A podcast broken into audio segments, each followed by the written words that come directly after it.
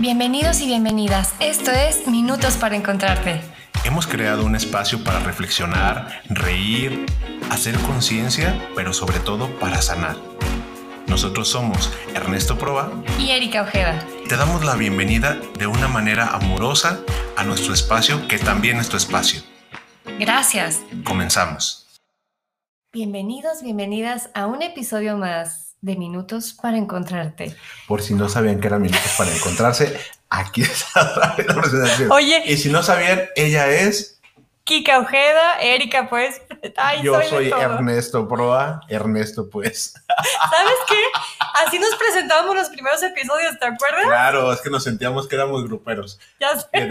ella es Erika y yo soy Ernesto y juntos somos Minutos para Encontrarte. No, y vamos a hacer un video donde, donde Erika salga. Es, esa va a ser la toma, toma, toma de video grupero. Erika estará así, un lugar así tipo bosque, detrás una banda que, se mueven de un lado y otro, imagínenselo, Erika vestida de, de, de tejana y demás. Ah, tejana, tejana. Claro, y cantando una canción de despecho y yo atrás, como todos los, los, segundos vocalistas de este tipo de bandas que normalmente no cantan más que hacen segunda voz, y yo atrás así bailando también. Imagínenselo, qué bonito. Y deberían de saber que el que tiene voz eres tú. Yo como sé puedo bailar. Voz, voz este... De la tierra. De, la guitarra, no, nada. Ah, claro que no. De la guitarra.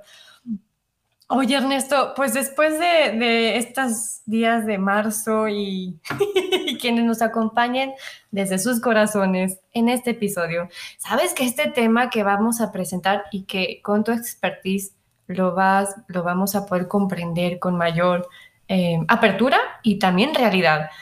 Em, ya lo habían solicitado y, está muy demandante, esa es la palabra. Demandante, no nos demanden a nosotros. no, por favor, no. Como ya vieron en el título, vamos a hablar de un tema súper bonito que es los papás narcisistas. Y este cotorreo que tiene que ver contigo como papá o contigo como hijo, como hija, como mamá, con hijo, hija. Vamos a desglosar cómo entender si estoy en una relación con un padre narcisista, con una madre narcisista, y a partir de ahí también estrategias de cómo irse liberando y y entendiendo. Y ahí sí, soltando, ¿verdad? Dejando ir. Para poder comprender que nuestros padres, por más que nos amen, también nos pueden causar daño consciente o inconscientemente y que también es nuestra responsabilidad saber qué hacer con eso. Y desde este punto nos puedes compartir una frase. Sí, una que me gustó mucho.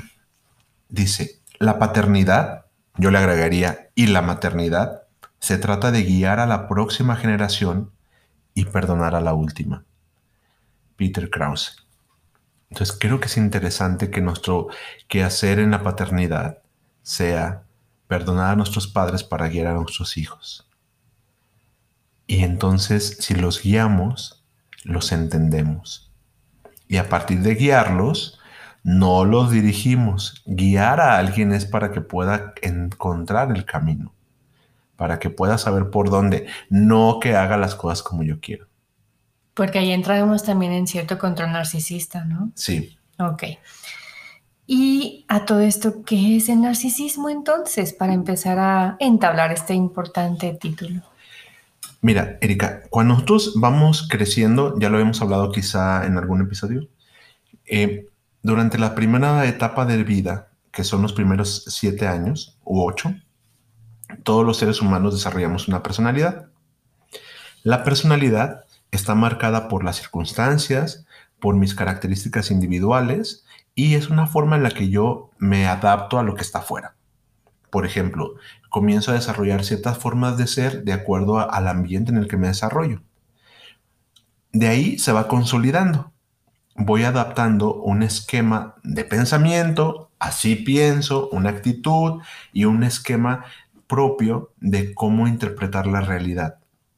A partir de esto, de mis pensamientos, de la interacción y demás, voy creando toda una estructura de cómo está mi personalidad. Hay personalidades puras, que son como los horóscopos, tal cual esta personalidad. Hay personalidades combinadas, Y hay personalidades con una personalidad determinada y otras que están alrededor. Tú hablando de personalidad, or- de los horóscopos de Tijuana. De Durango. ¡Ah, de Durango! ¿Y cómo entonces esa personalidad nos va a influir en el desarrollo del narcisismo? Sí, cuando se vuelve un, un trastorno es cuando mi personalidad va a afectar cualquiera de mis áreas sociales, mi individualismo o mi salud física. No toda personalidad se vuelve un trastorno, pero sí hay personalidades que tienden mucho a la enfermedad.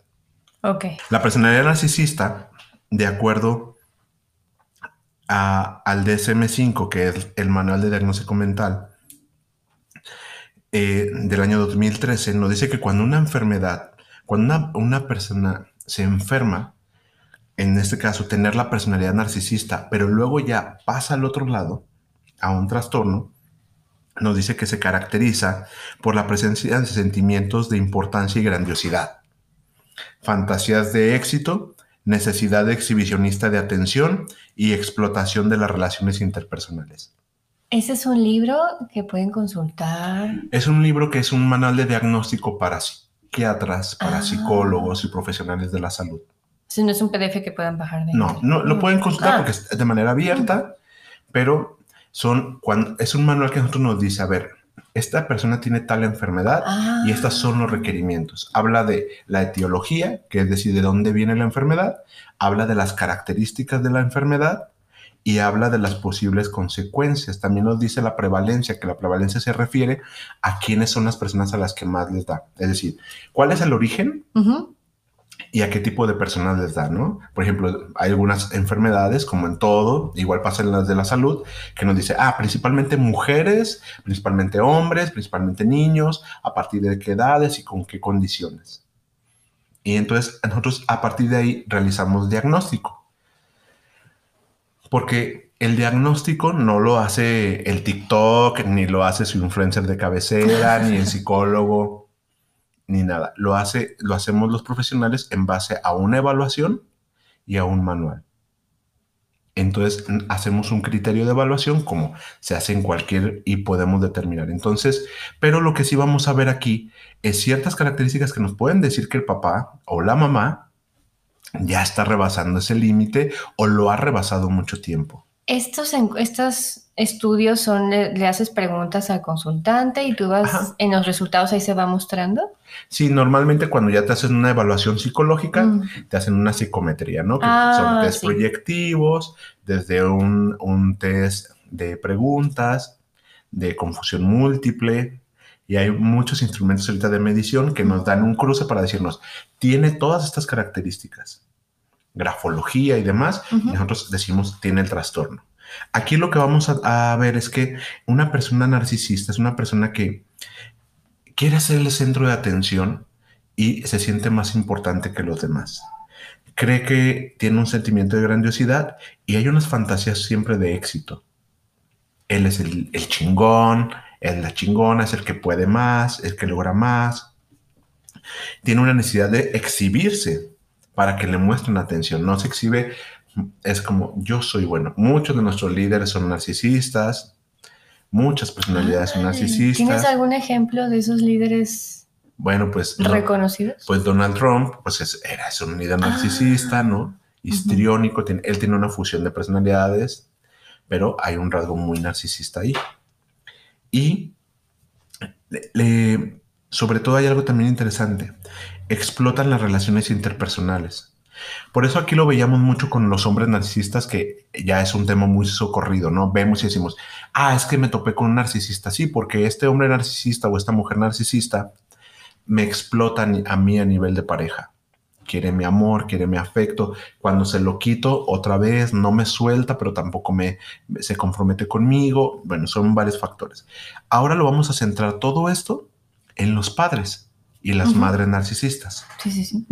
¿Cómo veríamos a unos padres narcisistas? Es que, de acuerdo a una página que es Psychology Today, en, eh, disculpen mi inglés mayamero, nos dice que un padre narcisista puede definirse como alguien que vive a través de los hijos, las hijas, que es posesivo con el hijo o la hija y o se involucra en una competencia con los hijos. Entonces, yo vivo a través de mis hijos, los quiero controlar, los, son mi posesión y además o puedo competir con ellos. Pueden ser las tres o, alguna de ellas. O alguna de ellas. O alguna de las anteriores, como las, preguntas.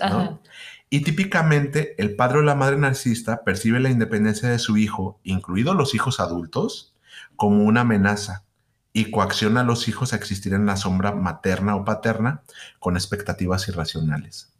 Es decir, no te voy a, yo quiero que tú me cuides, yo quiero que no te vayas, yo sé que tú tienes un hijo, pero no quiero que me dejes. Ah. No te vayas de mi empresa, no te vayas de mi casa, no te voy a querer tener el control de lo que a mí me convenga. Y en esta relación, el, niño o la niña pocas veces es amado por sí mismo. Por cómo es. Por cómo es. Y no está en función del padre o de la madre. En función del padre o de la madre es que sea el niño obediente, sacando buenas cosas. O sea, todos los requisitos eh, de exigencia. Podrían ser, pero no necesariamente. Ah. Porque a veces yo necesito que mi hijo tenga problemas para yo soy el, la padre importante. Yo les pongo un ejemplo como muy, muy interesante eh, en terapia sobre esta actriz muy famosa que se llama Carrie, Carrie Fisher, que fue la princesa Leia en Star Wars. Ella viene de una madre que su madre fue una mujer que fue súper famosa en la época de oro del cine de Hollywood. Una mujer que salió en comedias musicales, cantaba, bailaba, tal, tal. Entonces, ella escribió un libro muy bueno, que inclusive lo volvieron película en los ochentas. Ella hablaba de cómo entonces su madre hacía un juego con ella constantemente. Como por ejemplo, era, imagínense que eran estas fiestas donde había muchísima gente de Hollywood, directores, actores, y entonces la madre siempre le decía a la hija, Carrie, Carrie, por favor, Siéntate al piano y tócale a los invitados algo de lo que tú sepas. ¿En serio? Entonces pareciera en ese primer intento que lo que la madre busca es que todo el mundo voltee a ver a su hija. Le aplauda su logro. Mm. Ay, qué bonito cantas, Carrie. Pero en algún momento Carrie mencionaba cómo su madre comenzaba a tararear canciones. Y al ser una madre, la madre, una muy buena cantante, y una muy buena actriz de comedia musical que sabía obviamente bailar, toda la atención hacia dónde se iba. A la voz. Ajá. Entonces, eh, Carrie solamente era el vehículo para que la que se luciera fuera su madre. Y entonces entendemos cómo es la mamá por encima de la hija, utilizando a la hija para que ella pueda sobresalir. Este padre que necesita que su hijo saque 10 para ser el buen padre, y además exhibirlo. Estos padres y madres que necesitan estar por encima de los hijos, que compiten con los hijos. Ah, hija, tú te hiciste este, una operación en tu cara, yo también me la voy a hacer. Porque lo que necesito es yo sobresalir por encima de ti. Y entonces es una cuestión de grandiosidad, de una necesidad de que se hagan las cosas.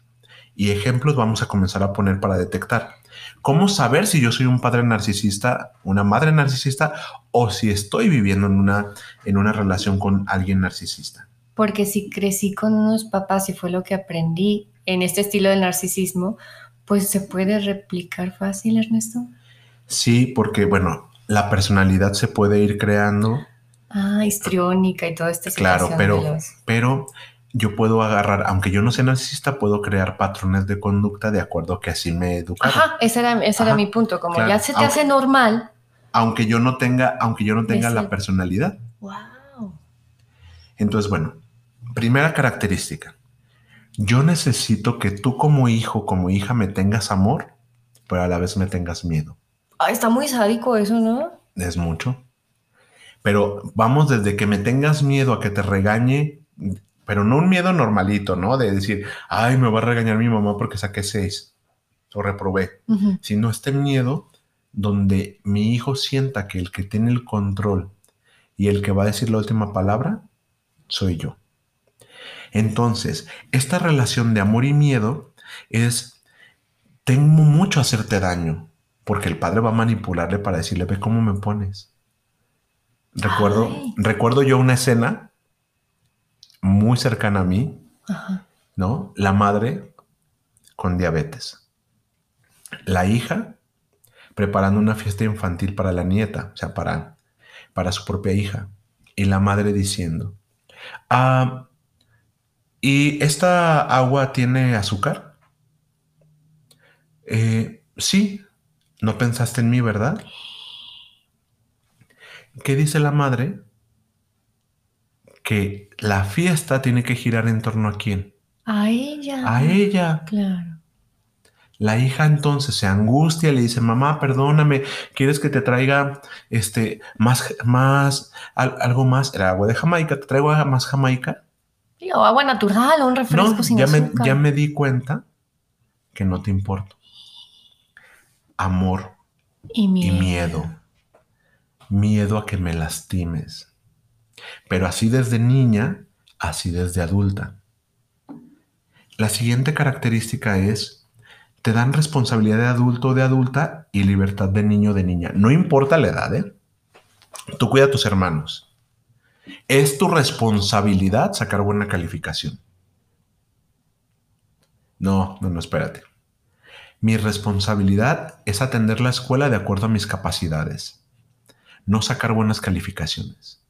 Mi responsabilidad como niño y niña es hacer lo que me corresponde. Las buenas calificaciones es una necesidad de quién? De los papás. De los papás. Es que para que tengas la beca, ¿quién necesita la beca? La economía del papá que está generando o de la mamá, ¿no? En este caso. Y esa es una trampa. Donde el niño se siente responsable y culpable de tener que satisfacer a un padre, a una madre. No, la responsabilidad del niño es aprender. El rollo de la calificación, si está muy clavado, es tuyo como padre. Además, y si además le responsabilizas como adulto, es decir, tú te haces cargo, yo no te acompaño, yo no me siento contigo a hacer tareas, yo no checo contigo qué hacer, es un rollo muy narcisista, porque te abandono a tu responsabilidad de adulto cuando tú estás en una formación de niño. Cuida a tus hermanos. Recuerdo, yo tenía una madre con ciertas características, ¿no? Yo decía, voy a contar una anécdota que tiene que ver con ella. Ella llegaba y me decía, ten, ese es tu dinero de la semana, tú sabrás lo que haces. ¿Y cuántos años tenía? Ocho. Oh, estabas muy chiquito. Y entonces era como de, a ver, sí, pero nunca te sientas conmigo a explicarme cómo, si me lo gasto, si no me lo gasto. Y entonces era una etapa formativa donde realmente lo que hacía era darme responsabilidades de adulto y no me acompañaba en cierta libertad a tu edad de en niñez. En cierta libertad, pero ella cuando le decían que cómo lo estaba haciendo con su hijo, ¿qué crees que decía? Ah, le estoy enseñando a que use el dinero. Y entonces toda la demás gente que crees que pensaba de ella. ¡Wow! ¡Qué buena lección! ¡Qué buena mamá! Uy. Entonces vuelve a llamar la atención para que ella sobresalga en lugar del hijo. Así es. Ah. Y ahí vamos a tener muchas características, ¿no? Entonces son sutiles. Claro. O sea, son por debajito del agua. Y algunas no. Ah, ok, ok. Y algunas sí te voy a decir no. Oye, ¿puedo salir? No, no salgas. Ah, me hago cargo de una casa, me pides que cuida a mis hermanos, pero no tengo responsabilidades de adulto. Oye, eh, ¿tendría que hacer, tendría que salir porque tiene 14 años? No, a lo mejor no. Mm. Pero no les des responsabilidades de adulto. A la no hagas este juego. Solamente lo que les corresponde. Sí. Otro es, sé la, sé la mejor o sé el mejor, pero no me desilusiones. Tus expectativas, lo que hagas de tu vida, fíjate, pienso, a veces confundimos. ¿Cuántas familias no pasó que el papá es un ultra mega drama porque su hijo o su hija le desilusionó porque salió embarazada sin estar casado, ¿no? No, bueno, hasta frases como pudiste haber tenido una enfermedad, pero no un embarazo antes de tiempo. Pero entonces a mí, ¿qué es lo que me importa? ¿Mi hijo o mi hija o me importo yo? La imagen como te estás proyectando sobre los demás del papá o la mamá que eres. Claro, claro. Entonces volvemos a este punto de, este, sé lo mejor, pero no me desilusiones. Y entonces hay un juego Yo necesito que tú me desilusiones. Porque cuando tú me desilusiones, ¿qué va a pasar conmigo como padre? Ah, pues fracasé. No, me empodero. Ay, ¿cómo crees? Te comienzo a cobrar la factura. Mm, Porque entonces al haberte equivocado y yo ser un padre narcisista, ¿quién tuvo la razón? Él te lo dije. Él te lo dije. No. Y a partir de él te lo dije que voy a conseguir que también quiero como padre narcisista Control, tu control. tu libertad. Yo tengo un caso muy cercano y alguna vez lo hemos hablado de cómo es una mamá que decía, nomás no te embaraces y se embarazó. Y a partir de ahí, la madre tuvo el control de ella, tuvo el control de los hijos. Entonces, ¿y cómo lo podemos saber? Porque nunca se fue de casa. Y es algo que es muy común. Entonces, cuando, cuando tú te piden ser mejor, pero está basado en desilusionar a alguien, hablamos de unos padres narcisistas. El siguiente es, confía en mí, pero te puedo ridiculizar. Es decir, es un padre que te va a pedir toda la confianza y en la menor provocación va a hablar de lo que le cuentes. Se lo va a contar a alguien más. ¿Y cómo vas a saber eso? Porque es muy simple. Tú lo ves con tus padres, ¿no? Que llega y dice, ay, no, pues no crean que la corrieron de la escuela. Ay, ya tiene novio. Ya le llegó la menstruación. Todas esas cosas, por más íntimas, profundas o íntimas, Mm. superficiales, lo pongo Ya. entrecomillado, pero que te ridiculizo. Ese padre que le tira carrilla a su hijo de manera abierta. Señores y señoras, la broma y la carrilla es violencia Pasiva, ¿verdad? pasiva, agresiva y a veces muy directa. Entonces, si tú te encanta ridiculizar a tus hijos en público, Aguas. aguas. Estamos hablando, además de que eres muy violento, pues es otro rasgo narcisista, ¿no? Porque cuando yo te ridiculizo a ti siendo mi hijo o mi hija, ¿quién es el que es el chistoso o el que llama la atención? El papá. El papá otra vez. Otra vez esa mamá y ese papá.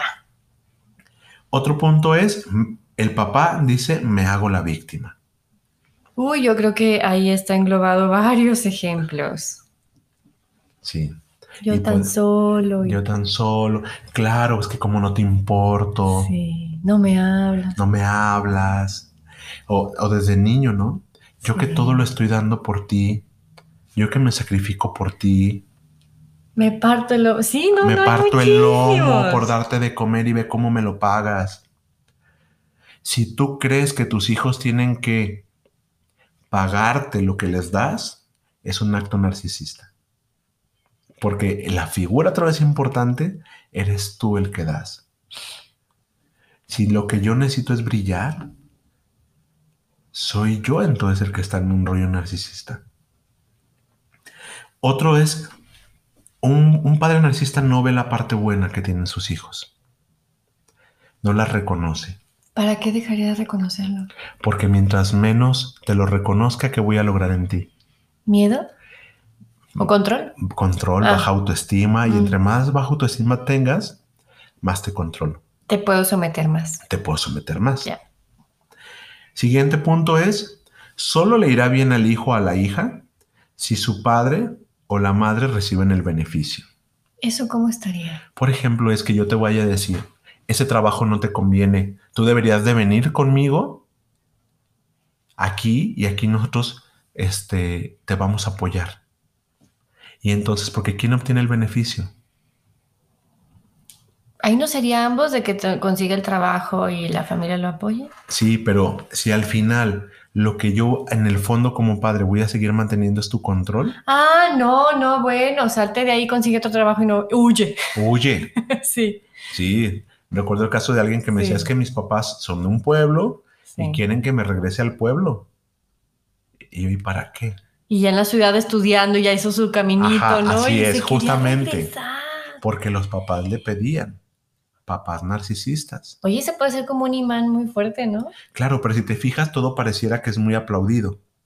Pero aquí, el sí. aquí la situación es que yo voy a, a decir que te vaya bien siempre y cuando tenga un beneficio. Siempre y cuando Mm, esté cerca de mí, siempre y cuando me des el dinero. Pero recuerden, el narcisista tiene que ver con que él sea el protagónico, él sea el centro y él sea el que puede. Él tiene que seguir dirigiendo la vida. Como el sol. Obsérvame y mírame. Ay, Es que mi papá es tan grande, mi papá todo lo sabe y todo lo puede. Tienes 40 años. Tu papá no puede seguir siendo visto como si fuera tu Superman, porque si no lo bajaste y no lo ves como un ser humano, no lo estás amando en realidad. Eres un niño amando una fantasía. lo vuelves a poner, bueno, sigue en ese pedestal, sigues como en esas ilusiones. Claro, porque también algo que genera es que un papá narcisista muy pocas veces quiere que sus hijos crezcan y se vuelvan adultos. Porque un adulto es independiente económica, sexual, ya lo habíamos visto, psicológica, roles sociales, espiritual. Ah. Oye, y en el macro, pues hasta un México le conviene ser Ajá. narcisista para que su un, el populus no se, con- se controle más. tengo un padre narcisista, él me lo dirige, él me dice que yo estoy tonto, Ajá. que yo puedo, que no puedo. A los pensantes los desacredita porque él sabe más que todos. Cla- oh, claro. Bien. Ah, te manipulo y siempre juego con la figura del abandono. Ya sea que yo te abandone y tú me pidas que no, me que no te abandone siendo mi hijo o mi hija, o que yo te diga que tú me abandonas. Recuerdo un, un caso de alguien, ¿no? Que me decía, es que recuerdo cómo yo, el día de mi graduación, cuando volteo, mi madre estaba con un cartel que decía, ese es mi hijo. Y yo sentía mucha pena porque ninguna mamá traía otro cartel. Y eh, cuando le dije, mamá, es que a mí me gustaría que quizás sin cartel. ¿Qué crees que le dijo la mamá? A ese niñito, Ajá. ah, para mí tú eres el único que importa. Es que un acto de amor, tú no lo quisiste. Yo hice con todo mi amor un cartel, pero el cartel lo hizo para el niño o para que ella luciera. Ah, el cartel para que la mamá luciera, claro. Para que todo el mundo volteara y dijera, mira la mamá, ay, le hizo un cartel al niño. Cuando yo como padre, mis actos no están hechos para ellos, Soy ¿Ese es un papá o mamá rollo. narcisista? es un rollo narcisista. Porque lo estoy haciendo. Ándale, este, sale en la obra de teatro para yo tener que ir a aplaudirte. Porque como padres tenemos expectativas sobre nuestros hijos. Y en la medida en la que quiero que mi hijo cumpla mi expectativa, aquí todos somos del Atlas. Ah, y el niño le va a la América. O a lo mejor al niño ni siquiera le gusta el fútbol, ni siquiera le has Ah, preguntado qué quiere. Claro. Y desde ahí, ok. El siguiente punto, te ayudo, que ya lo veíamos, y Sí. te lo cobro.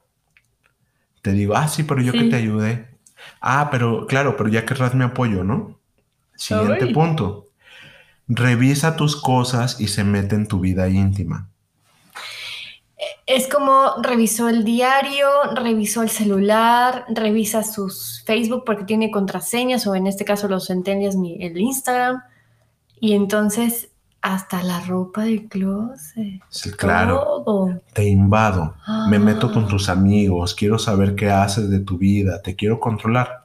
O no te permito que tengas amistades. Mm. No te permito que te elijo al novio, te elijo la carrera, te elijo todo.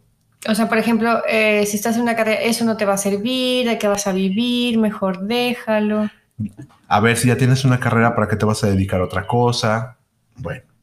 Entonces, hasta aquí, cada quien puede ubicar cómo está su, su relación con sus hijos, cómo fue tu mamá, cómo fue tu papá, qué Oye. tal fueron contigo. Me estaba acordando de, eso- de esos tests de las revistas. Y si contestas a más de cinco que sí, vaya con un a trabajar su narcisismo. O sea, ¿qué pasa si en algunas de estas eh, 10 situaciones, o bueno, son más de 10, algunas sí tienes? ¿Qué pasaría? Bueno, O algunos se espejean y se reflejan. bueno, es importante ubicar que en mi experiencia clínica, la personalidad más difícil para trabajar es la narcisista. Mm, Porque algo que le cuesta trabajo al narcisista son las críticas. Por eso si tú tienes un papá narcisista, cada vez que tú lo confrontas, lo más seguro es que se enoje y se haga la víctima. O como estas personas consultantes, ¿no? De que en la tercera ya tú sabes o lo describes con ciertas situaciones de narcisistas y abandonan la sesión. Entonces, a partir de eso, estos padres ya no quieren, no, no van a obtenerlo. Entonces, tu papá narcisista es muy difícil que cambie. Porque a lo mejor hablando con otros tipos de personalidades se va a prestar a eso. Y aquí vamos a una parte muy importante del proceso. Es, ¿qué consecuencias vienen de esto? La principal, una autoestima muy baja. No creerte suficiente para estar en la vida. Siempre y, y puede ser alguien súper exitoso económicamente hablando, súper exitoso en su vida, que dices, bueno, pues, pero aún así, esta sensación de no ser suficiente hijo, de no ser suficiente para algo. Sí, igual y te pega en la pareja, igual y te pega en, no querer tener hijos o en la parte de, de, irte al otro extremo del mundo porque no pudiste con esta situación, ¿no? Son personas que generan relaciones dependientes porque como las generaron con los padres, las generan con otros tipos de personas. Son personas que les cuesta trabajo el reconocimiento y les cuesta mucho trabajo establecer límites. No toleran cuando alguien se enoja, no saben cómo lidiar con las emociones de enojo, de tristeza, o son personas muy explosivas. Porque como hay mucha contención a través de tener un padre o una madre narcisista, pues tenemos esos problemas, ¿no? Ok. ¿Y cómo sería sanar estas heridas emocionales, Ernesto, de estos papás y mamás narcisistas? Yo te recomendaría que lo primero que tienes que evaluar es que están sumergido, te sientes en un, en un ambiente con un padre o una madre narcisista. Vamos primero viendo si yo soy un hijo con papás narcisistas. Claro. Y luego voy a ver qué pasa si soy un papá narcisista y quizá agarro el rollo y puedo intercambiar algo. Bueno, divide las áreas de tu vida, tus amigos, tus, tu pareja, hijos si tienes, eh, trabajo, tu relación con tus padres, tu relación con tus hermanos. abre todo el abanico, escríbelo. Y me gustaría que ubiques qué tanto tus papás o tu mamá o tu papá narcisista está sumergido en ese ámbito. ¿Cómo sumergido? Nos referimos a que así, que directamente lo invada. Esas amistades no me gustan. Que no estás en un trabajo por el cual te aprueba tu papi, tu mami. Aunque tengas 50 o 60. Que tengas en todas tus áreas un control directo de tus padres o un control indirecto de tus padres. O que en alguna de estas áreas tengas un sustituto de papá o mamá. Si encuentras que tengo un papá narcisista, tengo una mamá narcisista y luego vuelto a ver que mi pareja también, que tengo un jefe, que me relaciono con amigos narcisistas, que, que replico las dinámicas, mide qué tan sumergido estás. Lo primero que habría que evaluar es si el ambiente en el que te desarrollas te va a permitir sanar. No siento que cada vez que quiero poner un límite no lo hay. Entonces, ve con un profesional. O si en tu posibilidad está, necesitas marcar distancia. Poner tierra de por medio. Poner tierra de por medio. Mm. Para poder comenzar a sanar. ¿Cómo se sana? Uno, ¿qué heridas ha ido causando todo esto? Porque como si ya lo, ya lo vimos, un padre narcisista tiende mucho a crear la herida de la injusticia. Del abandono. Y del abandono. Y no, pues todas pues, pero en, intensificando injusticia, abandono, humillación. Humillación. Pero yo vería que en primero la injusticia y luego ah, la humillación y después el abandono, ¿no? Porque un padre está muy presente. Ay, sí, sí, sí, claro aunque un padre presente también abandona, ya lo habíamos visto, sí, ¿no? No es cuestión de físicamente que no lo veas. Claro, no. Entonces, cuando veas esto, trabaja con tu herida. Es un trabajo muy interno de qué ideas necesito desechar. Desde que te sientas como esta parte codependiente de las relaciones que tienes, también ahí vas a ver cómo se mimetizó lo narcisista. Trabaja tus niveles de codependencia, mm. tu individualidad ratifícate. Haz un trabajo muy interno sobre lo que tú quieres ser, mm. hacia dónde quieres irte. Sobre todo, haz un trabajo profundo de autoestima. Eso es también introspección. Así Para quienes nos estén escuchando, es ese, ese viaje a darte esa pausa y escucharte. ¿En qué cosas necesito amarme, validarme, entenderme? en qué cosas necesito quitarle el control a mis padres. Y si eso va a significar que pueda modificar mi relación o que pueda marcar una distancia. Y si todo esto es muy difícil, acude con un profesional de la salud, acude con alguien que te pueda acompañar en estos procesos de sanar. Porque te vas a encontrar mejor con situaciones que no van a ser tan fáciles de comprender por uno mismo porque estabas en el ambiente. Es como ir a un alcohólico y la familia de los alcohólicos al anón, pues es el mismo lenguaje, es como salirte. Y luego es cuando de repente dices, ah, no sabía que eso era violencia. Ajá, exacto. Y en estos encuentros con papás y mamás narcisistas. Hay una fórmula para sanar. Venga. Que dentro de ti hay un papá y una mamá sana. Es decir, yo tengo la capacidad de crear en mi propio recurso mi papá o mi mamá saludable en mi interior. Me puedo aprender a paternar a mí, a aplaudirme mis logros, a maternarme a mí desde mi ternura, desde mi amor. Y si yo no soy suficiente, hay muchos papás y mamás sanos que te van a paternar y maternar. A lo mejor un maestro de escuela, ¿no? El, cura o el, a lo mejor el, el ministro de tu religión. Solamente que cuando sanamos, ya podemos buscar figuras sanas, que cuando no sanamos a veces tendemos a replicar el mismo modelito porque es el que ya no sabemos cómo andar. Por eso hay quienes se pueden estar divorciando de parejas narcisistas y no sabían que estaban repitiendo eso, ¿no? Pero a partir de poder tener el movimiento, podemos encontrar y conocerlo. Ahora, ¿qué hacer y qué no hacer con padres narcisistas? Ay, buen punto. Primero, no quieras que entren en conciencia. No se va a poder. Entonces, no busques diálogos donde la persona se sienta cómoda, donde la persona sienta que puede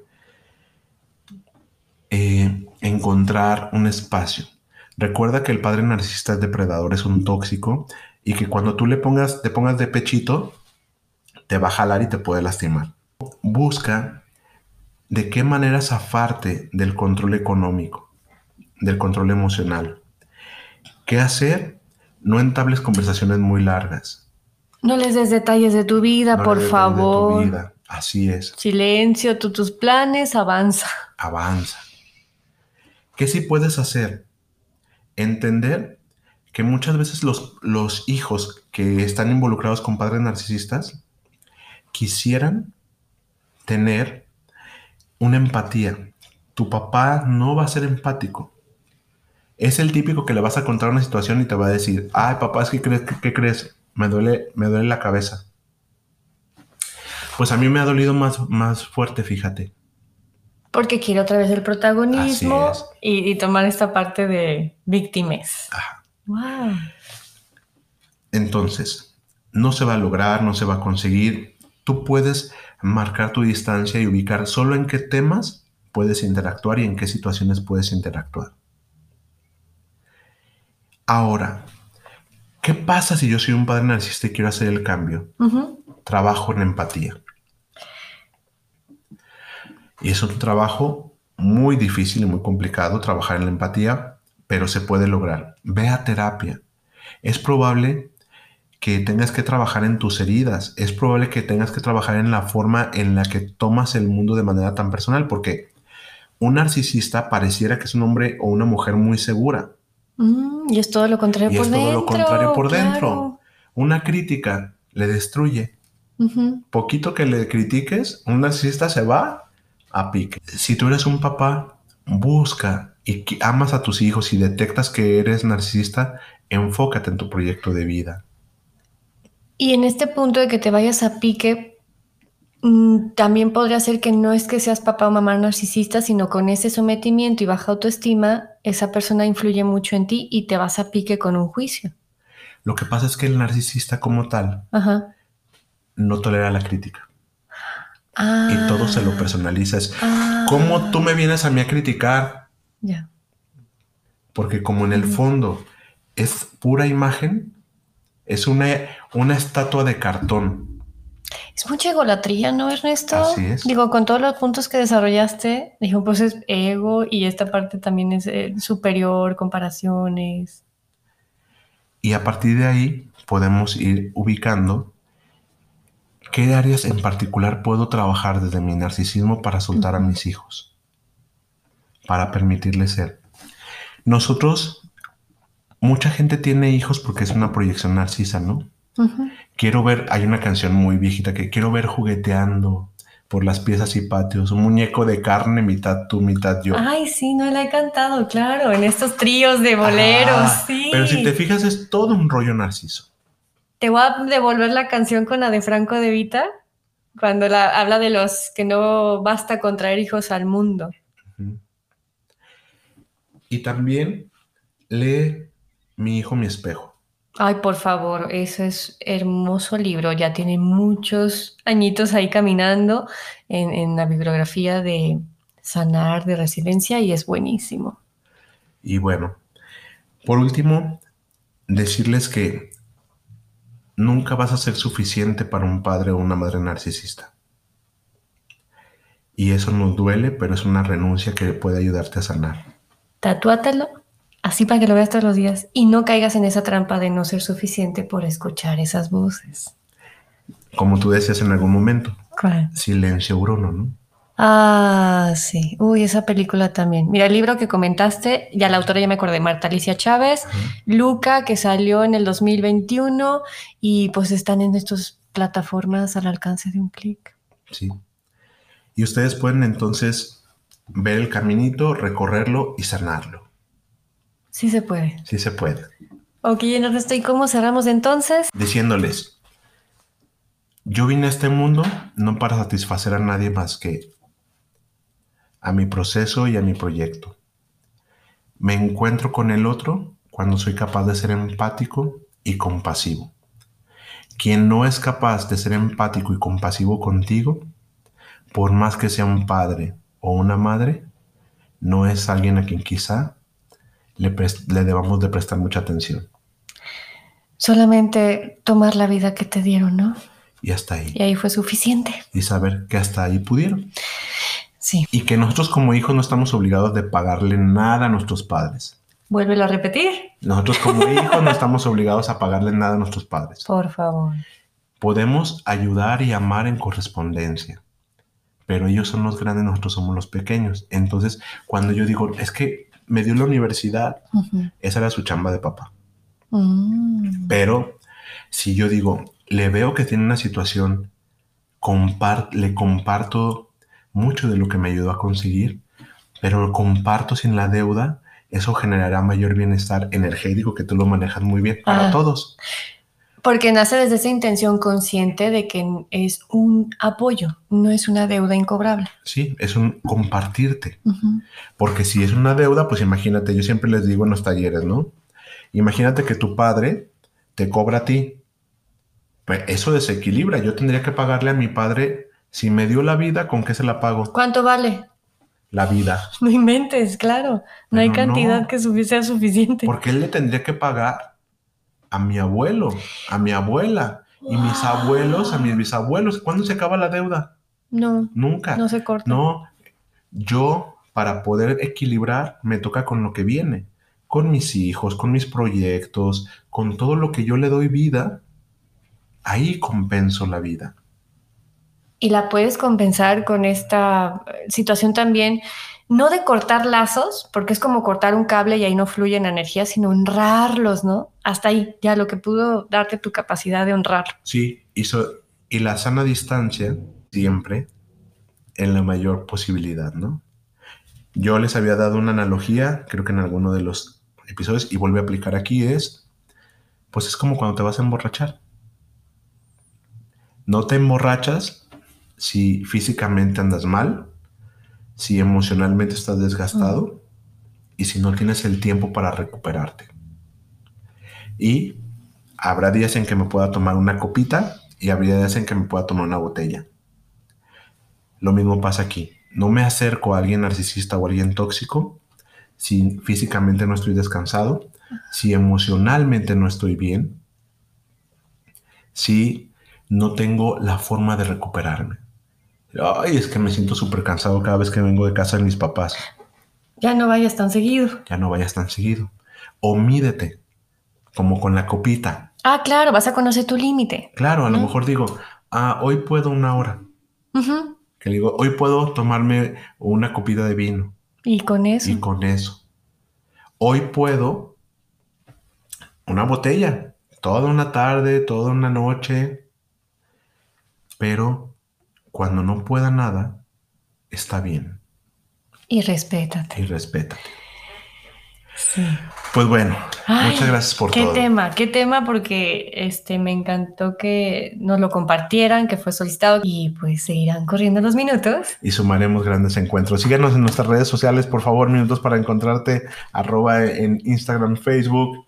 TikTok. TikTok. donde no haya donde vamos a destructurar muchas cosas.